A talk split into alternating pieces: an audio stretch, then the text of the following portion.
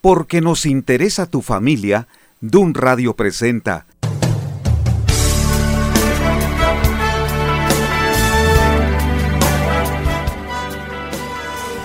¿Qué tal? Soy Constantino Varas de Valdés.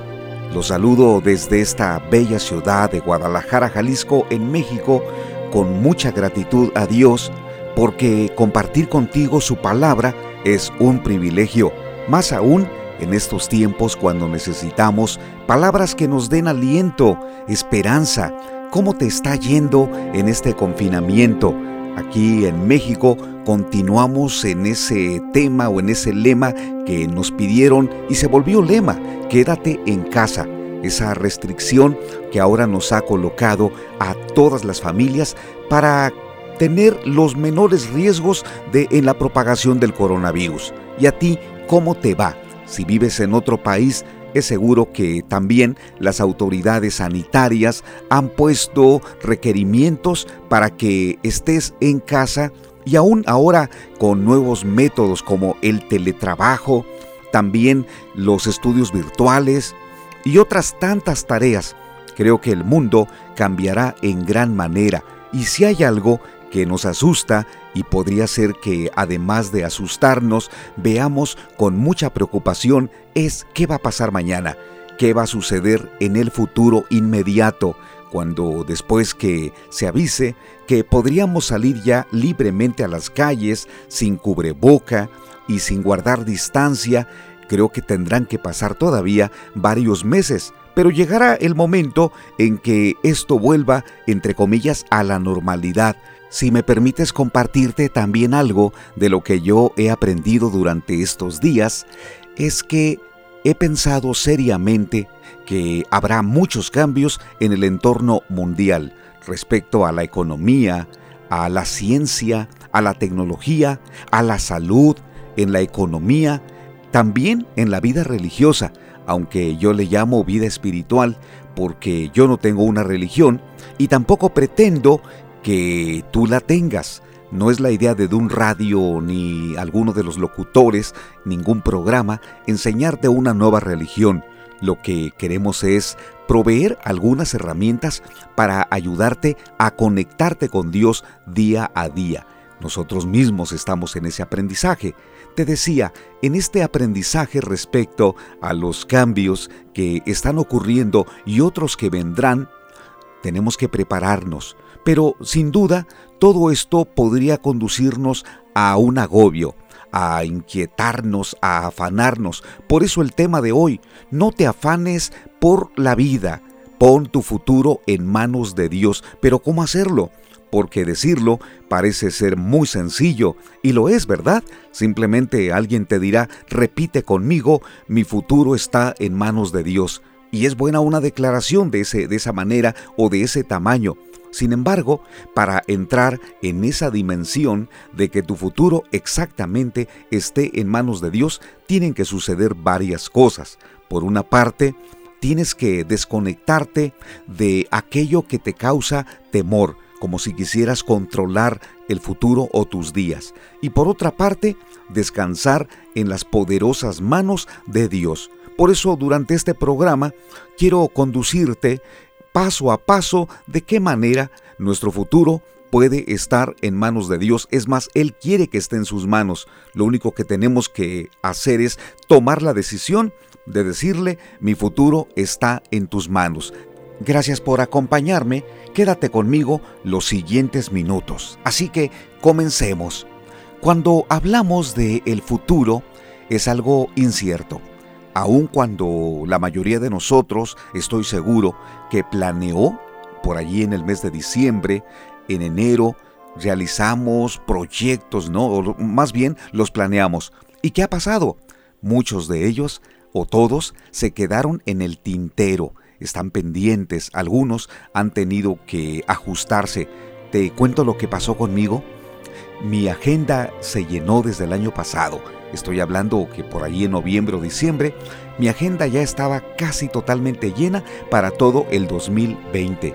Yo terminé el año y lo comencé, comencé el 2020 con mucha emoción porque tenía diferentes invitaciones, varios proyectos en México, dos visitas al extranjero para compartir con líderes respecto a los libros que he escrito, dar visión a diferentes jóvenes en los congresos juveniles. Tenía uno en La Paz, Baja California, tenía otro congreso en Puerto Escondido, Oaxaca, tenía diferentes congresos matrimoniales en Cancún, en La Habana, en Querétaro, en Chihuahua. Tenía otros, otras visitas, otras conferencias en La Paz, Baja California, en fin. Fíjate que todo esto me ha conducido a pensar, ¿y qué cambios habrá? ¿Qué va a pasar con mi futuro? ¿Qué, qué va a pasar con mi economía? Porque es cierto que en cada viaje o en cada conferencia recibo un honorario y en la mayoría de las ocasiones una ofrenda pues gracias a Dios por esa gran oportunidad, pero sobre todo porque en cada visita o en cada viaje que realizo en el país o en el extranjero, provoco la reflexión, porque esa es la intención. Yo no ofrezco respuestas, no, no presento ni siquiera las alternativas o soluciones ante la problemática que tenemos en la familia. Me enfoco más en proveer un tiempo de reflexión, basado en la palabra de Dios sobre todo, no en lo que yo pienso o en un paradigma nuevo. Cuando comparto lo que Dios dice en su palabra, me emociona porque lo que pasó en Génesis, Éxodo, Levítico, Números, Deuteronomio, en los libros históricos, luego en los poéticos, luego en los libros eh, proféticos, veo la mano de Dios. El ser humano siempre se ha preocupado por su futuro, siempre Hubo un tiempo en que aquellos hombres que estaban construyendo la torre de Babel, ¿recuerdas ese hecho histórico? Aquellos hombres y mujeres se preocuparon por el futuro. Entonces decidieron hacerse un nombre, levantar un imperio para que fueran recordados, dejar un legado a sus generaciones comenzaron a construir una torre tan alta, también llamado Sigurat, tan alta, tan alta, ellos pretendían que llegara hasta el cielo. Esta es una hipérbole porque jamás un edificio podrá llegar al cielo, ni siquiera los grandes rascacielos en ciudades como Nueva York, eh, allá en, en Asia y otros más, ni siquiera, por, porque es muy complicado levantar una construcción que llegue por lo menos hasta las nubes, ¿no? O más allá. Bueno, yo creo que aquellos hombres y mujeres que decidieron levantar esa gran edificación tenían en mente asegurar su futuro, tener eh, un hombre, pero sobre todo tener una imagen de personas que están ocupados y continúan ocupados y que muchos sepan que se puede identificar esa generación como muy ocupada, creativa, vanguardista. Pero ¿qué sucedió? La Biblia dice que Dios descendió para mirar lo que estaban haciendo. Esa preocupación por el futuro era muy egoísta, porque era su futuro. No estaban considerando a otras generaciones, por lo menos las nuestras. Entonces lo que hizo Dios fue confundir su lenguaje. Allí nacieron las nuevas lenguas. Cuando ellos ya no pudieron entenderse, cancelaron la construcción.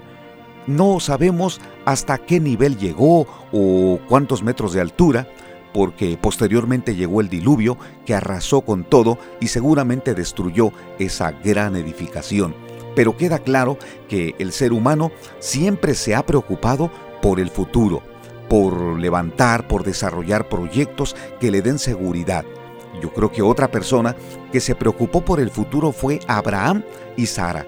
Cuando Dios les dijo que haría de ellos una gran nación, el Señor puso en sus manos un nuevo futuro, porque anteriormente su preocupación era comercial, era simplemente tener más animales, ampliar la crianza de sus bueyes, sus vacas, sus ovejas, y Dios se presentó para decirles que tenía un futuro diferente. Ellos serían los padres de una nueva nación. Qué maravilloso Dios, ¿no te parece? Que cuando no tenemos futuro, cuando parece que la vida se, no tiene sentido, nos hemos quedado sin dirección, entonces Dios se presenta para decirte, hey aquí, mira, tengo nuevos planes para ti. ¿Qué está pasando ahora en esta temporada de COVID-19? Muchos de nosotros, como te decía, nuestros planes se han visto totalmente afectados. Ya ni siquiera digamos que estamos haciendo ajustes. Algunas personas han cancelado proyectos, viajes, ya no los pudieron llevar a cabo. Aquellos que pensaban casarse eh, durante este tiempo, lo bueno es que han, han pospuesto la boda, pero ¿qué de aquellos en donde sus planes por completo se modificaron? No por la agenda, sino porque ahora están reestructurando su familia, reestructurando un negocio, reestructurando aún la vida misma.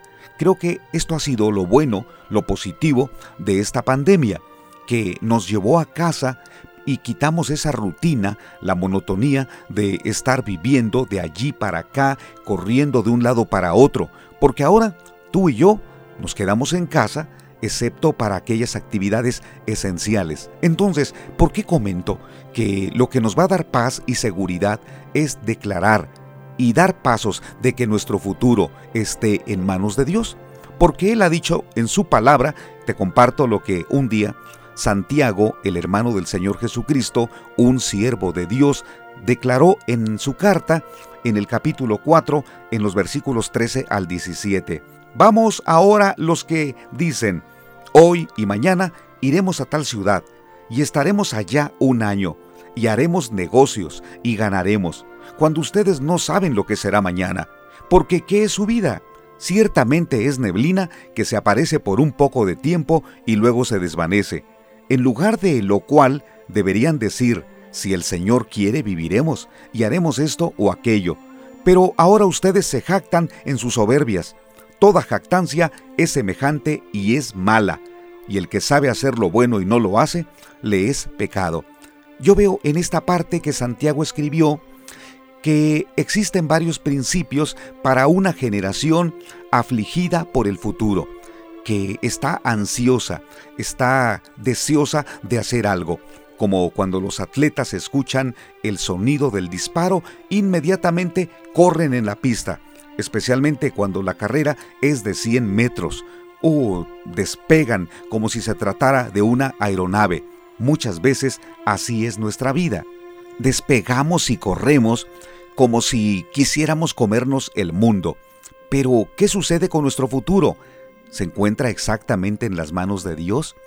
¿O bien nosotros estamos tratando de conducirlo pensando que la buena suerte nos va a acompañar y que en su momento las cosas saldrán como deben salir?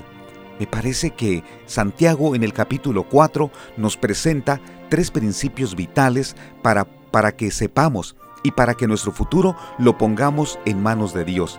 El primer principio es que debemos reflexionar en cuanto a lo que estamos pensando. Creo que esa parte es vital, reflexionar en cuanto a lo que estamos pensando o lo que estamos planeando. Él dice, vamos ahora a los que dicen, hoy y mañana iremos a tal ciudad y estaremos allá un año y haremos negocios y ganaremos. Se está dirigiendo Santiago a una generación ocupada en proyectos, en viajes, él está hablando de negocios. El propósito de aquellos viajeros era salir durante un año, llevar su mercancía y después de ese periodo regresar a casa con las ganancias.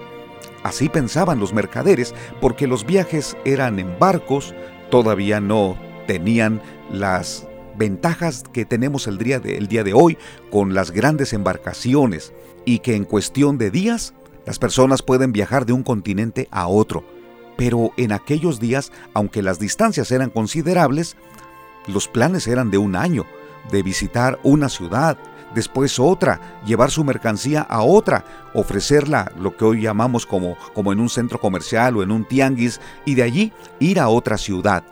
Todo ese enfoque de trabajo y de negocios era natural en aquellos días, como hoy también pero hoy muchos de los negocios se, se llevan a cabo en Internet, por medio del marketing en las redes sociales. Pero fíjate lo que Santiago les está diciendo.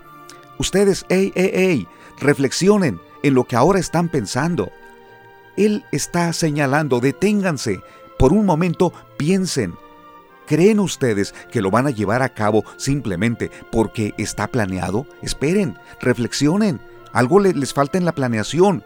Aunque ustedes han cumplido con todas las fases de una planeación extraordinario, extraordinaria, comenzando por los objetivos y desarrollar metas eh, y también considerar la evaluación, bueno, ustedes deberían considerar algo muy importante. ¿No le faltará plan a su planeación la oración? ¿No les faltará decir si Dios quiere? ¿No les faltará pensar que Dios podría modificar sus planes? ¿No creen que ustedes deberían primero decir si Dios quiere? El argumento de Santiago es válido, sobre todo cuando nosotros estamos ocupados en tantas tareas. ¿Por qué tomar en cuenta a Dios? Porque Dios es el dueño de la vida. No depende de nosotros. Escuché que el día de ayer murió uno de los cantantes más famosos que se llamó Oscar Chávez por causa del COVID-19. Aunque él era un hombre mayor, sin embargo, sus canciones fueron conocidas y muchos las cantaron. Si él tenía planes de seguir componiendo o seguir cantando, pues todo se acabó, porque esta epidemia acabó con su vida. Y ahora él tiene que rendir cuentas a Dios como todas aquellas personas, inclusive médicos y enfermeras que han muerto por causa de COVID-19. ¿Qué sucedió? ¿Los planes cambiaron? ¿Todo se modificó? Cuando se contaminaron al atender a los pacientes y realizando un trabajo extraordinario, la vida se terminó. Imagínate llegar a un hospital porque no puedes respirar, te tienen que colocar un ventilador y en esa condición consideras, ¿qué pasó con mi futuro? Y mis planes, y mi familia, y mi trabajo. Muchas de esas cosas las piensas, ¿verdad? Lo que dice Santiago es, ¿por qué no lo piensas antes? ¿Por qué no declaras, si Dios quiere? Voy a planear, pero depende mucho si Dios quiere que lo logre. Esa anticipación se llama fe, porque en la fe también planeamos, desarrollamos grandes metas, visualizamos el futuro. Claro, aquí no se trata de ser conformistas y vivir al y se va, señalando, pues yo vivo de acuerdo a lo que Dios me diga. No planeo, no hago nada, como la vida mañana se muestre. No, Santiago no está hablando de ese tipo de conformismo o resignación. Él está hablando a gente que sabe administrar, que sabe visionar, pero les dice, un ingrediente importante ahora es, deténganse y reflexionen si ustedes le están dando el componente de la oración. Y esa parte a mí me parece extraordinaria cuando primero oramos a Dios y le decimos, Señor, ¿qué debo hacer? Un ejemplo maravilloso que yo tengo en la Biblia es el de Nehemías.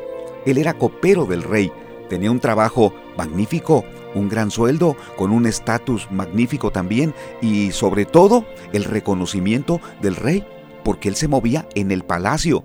Su función era darle al rey una probadita del vino para que no fuera contaminada, pero él primero la, la probaba. Fíjate que Nemías tenía un trabajo con un gran sueldo y prestigio. ¿Qué le podría faltar? Él podría inclusive considerar que allí se jubilaría y tendría grandes prestaciones.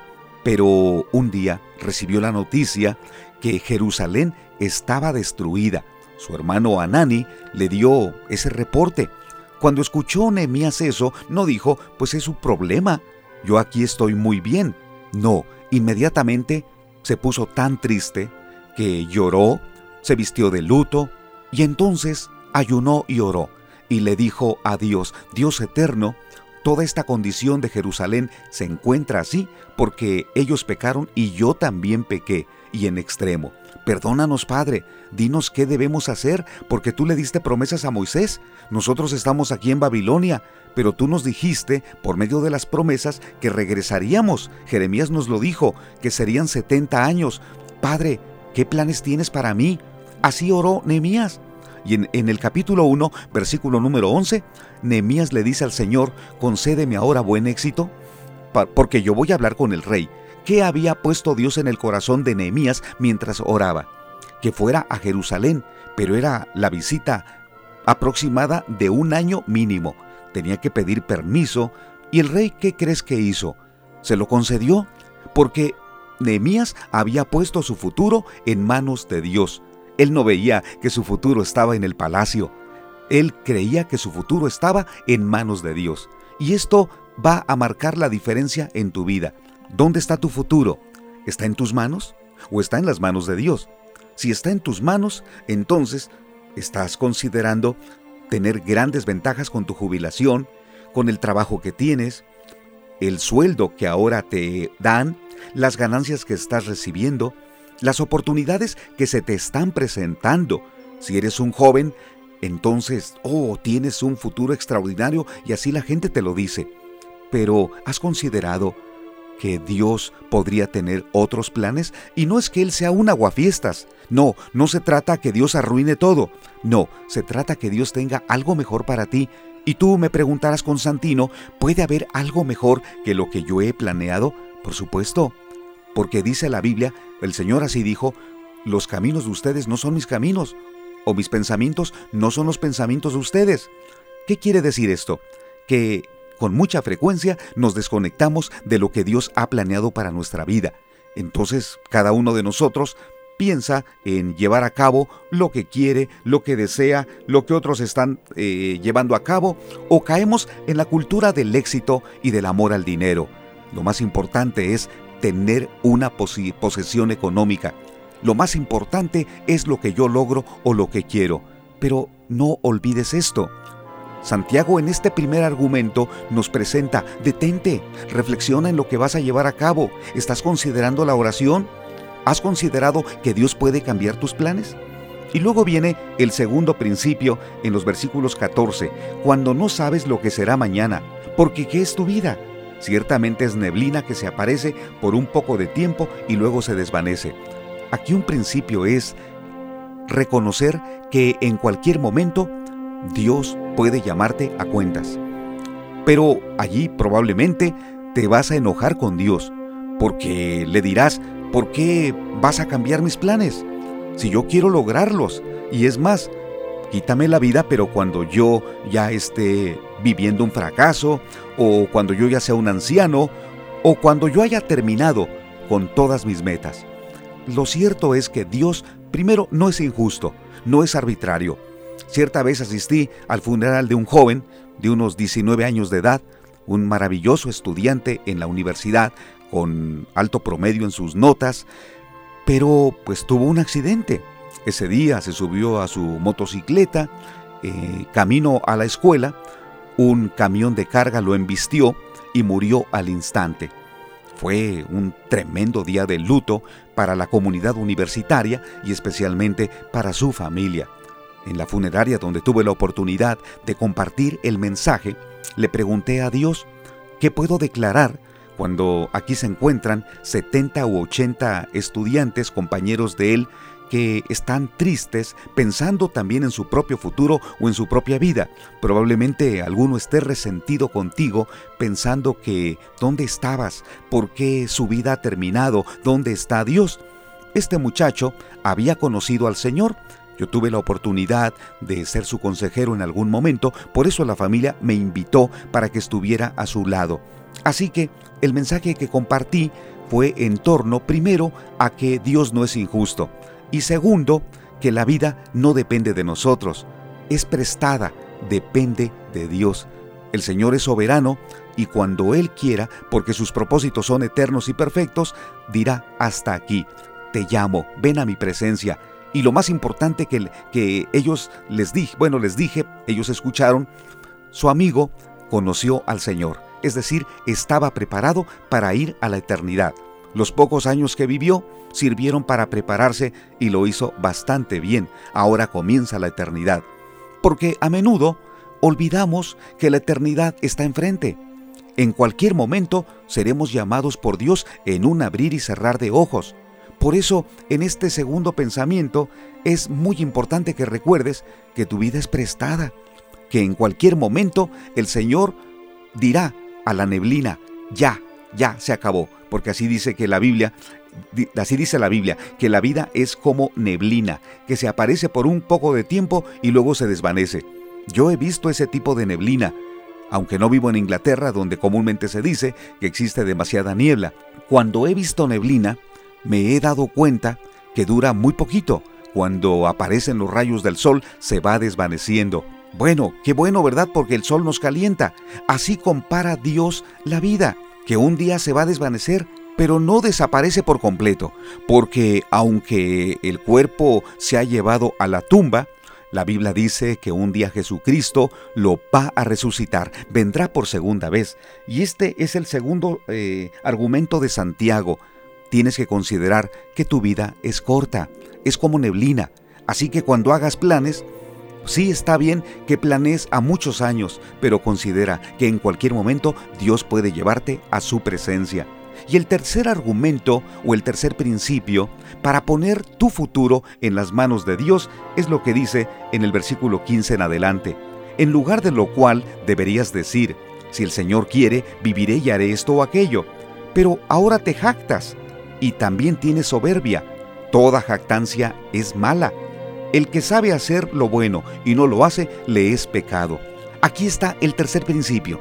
¿Cómo poner nuestro futuro en manos de Dios? haciendo lo bueno el día de hoy.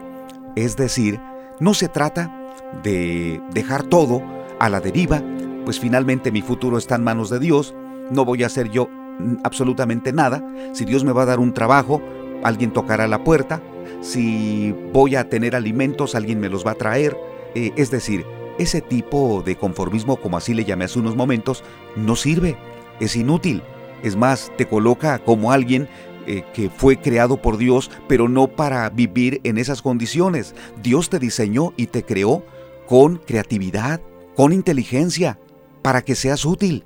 Por eso, hoy debes hacer el bien. ¿Cómo podrías ocuparte en esos momentos en hacer el bien? Para poner tu futuro en manos de Dios, el presente tiene que ser considerado de, hacer cosas buenas. Piensa en tu familia, piensa en tus padres, Parece que este mensaje lo dirigí más a los jóvenes, ¿verdad? Bueno, si eres adulto, piensa en tus hijos, piensa en tu matrimonio. Si tuviste un matrimonio, piensa en tener buena relación con tu ex. Si tienes hijos y no los has visto, no has estado con ellos, piensa de qué manera podrías influenciarlos para bien, no para mal.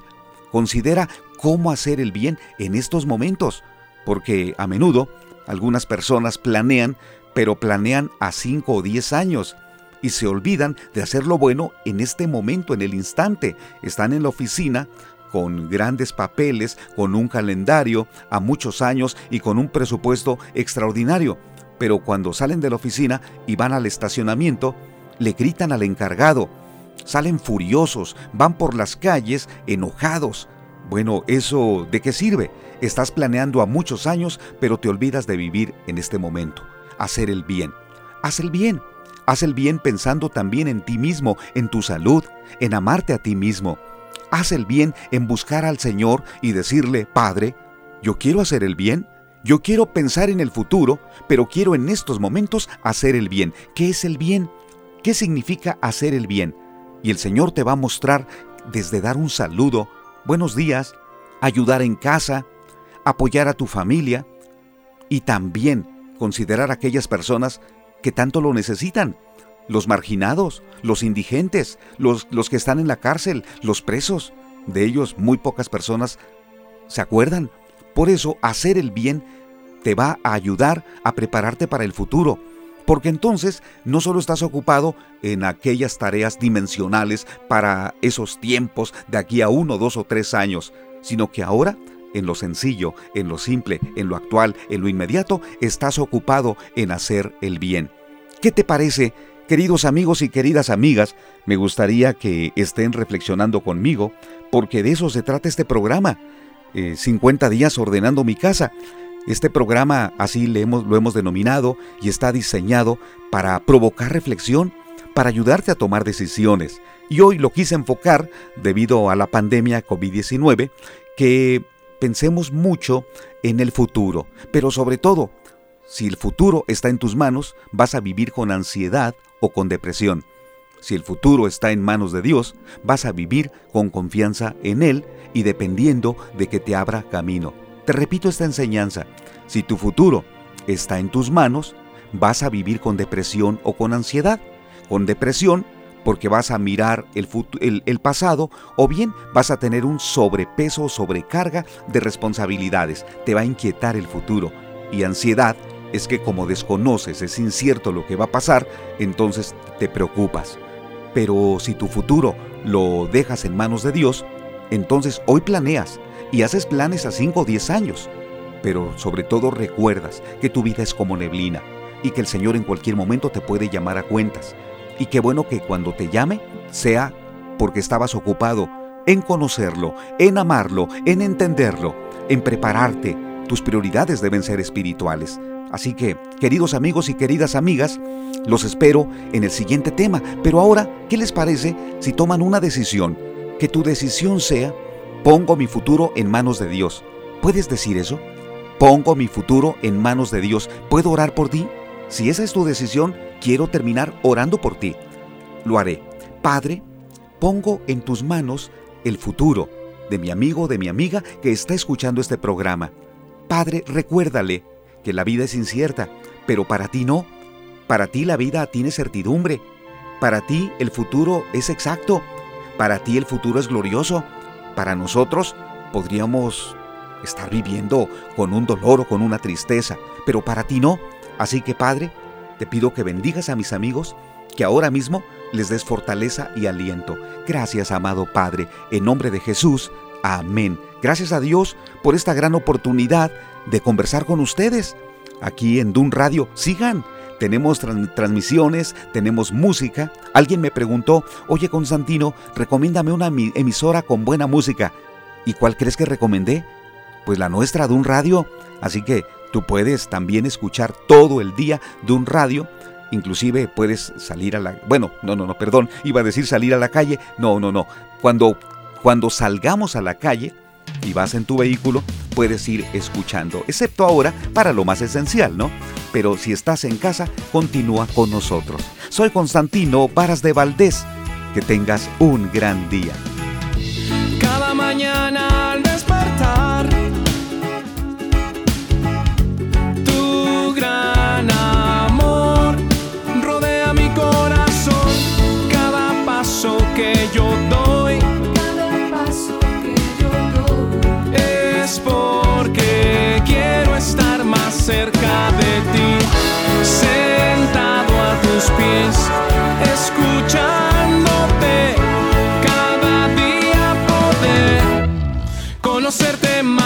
más.